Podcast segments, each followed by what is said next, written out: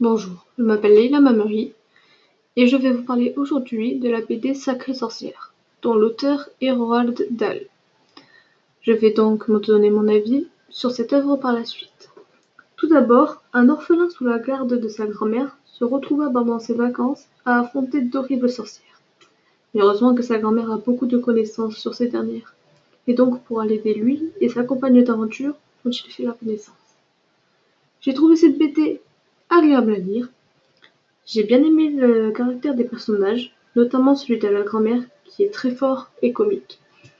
Le personnage principal, Bruno, nous donne également très envie de connaître la suite de l'histoire, grâce notamment à son caractère dynamique et courageux.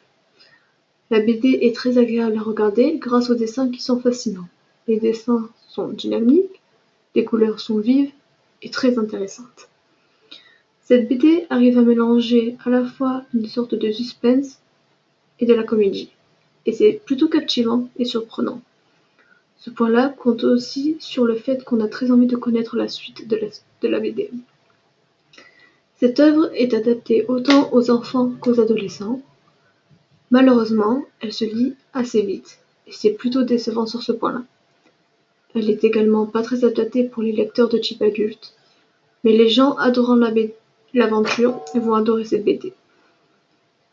Vous n'allez rien perdre en lisant cette BD, elle est gorgée d'imagination, vous ne pourrez pas vous ennuyer.